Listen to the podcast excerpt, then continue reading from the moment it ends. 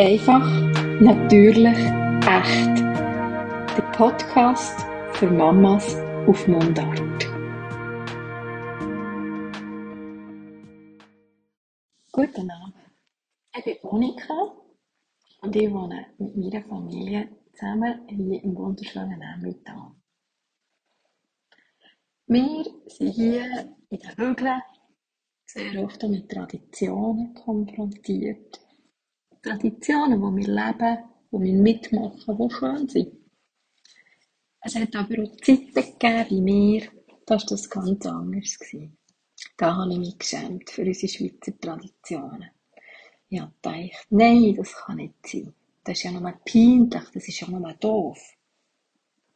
Doch mit der Zeit habe ich auch dürfen lernen, dass das eigentlich unser Stolz ist und dass das aus uns das macht, was wir sind nämlich bodenständige Leute und Bürger der Schweiz. Wenn man weit reist, wenn man in fremde Länder geht, dann ist man immer fasziniert von diesen ihren Urvölkern, von diesen ihren Singsang und was es auch immer noch, noch gibt. Ich kann mich erinnern, als wir einmal in Afrika waren, wie ich den, diesen Maasai zugeschaut habe, und dachte, wow, das ist ja noch. Oder im höheren Norden, wenn man den Sami zulässt. Das ist auch so wunderschön, wenn die ihre Singsang loslassen, sagen dann mit mal so.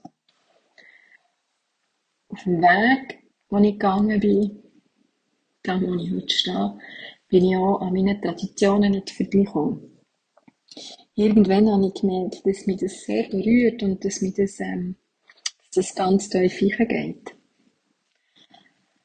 Er hat irgendwo da in unseren Emmentaler Hügeln ein Alphorn können erklingen und ist mir kalt der Rücken abgelaufen. Es ist einfach so, es gehört zu uns und das ist ein Teil der Schweiz und wir dürfen das auch raustragen. Wir sind extrem fasziniert von den Schamanen der ganzen Welt. Ich war kürzlich an Entlebucher Alpabfahrt und habe dort einen Bettruf zugelassen. Ein Bettruf, der etwas ganz Spezielles ist. Er ist im Tal sehr speziell. Aber wenn man ihn dann oben auf der Alp hört, etwa noch von der einen Alp auf die andere, dann geht das gar gerne unter, unter die Haut und berührt einen. Wieso finden wir denn eigentlich Traditionen aus dem Ausland viel spannender als unsere? In meiner Arbeit als Begleiterin und Coach für Frauen habe ich einmal mit einer Frau zusammengearbeitet. Die hat einen ganz schönen, normalen Namen gehabt. Und irgendwie sind wir dort mal drauf gekommen, und ich ihr gesagt, und zeigst du dir deinen Namen? Dann sagt sie, ja, das ist eben nicht mein Name. Ich heisse eigentlich anders.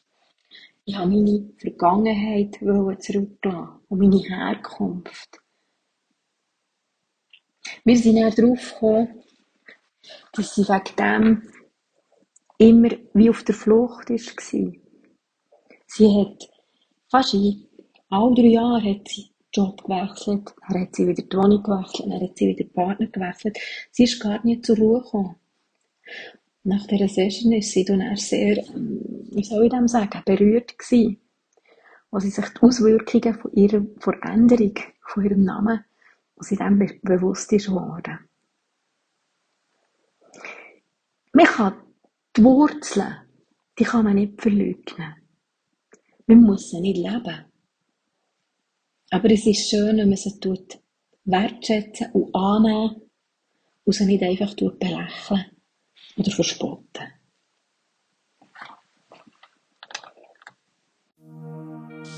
Das war es von mir. Ich wünsche dir ganz einen gäbigen Tag und freue mich, von dir zu lesen oder zu hören auf Instagram, auf meinem Account Weltfluencerin oder auf meiner Homepage monikastettler.com. Bis zum nächsten Mal.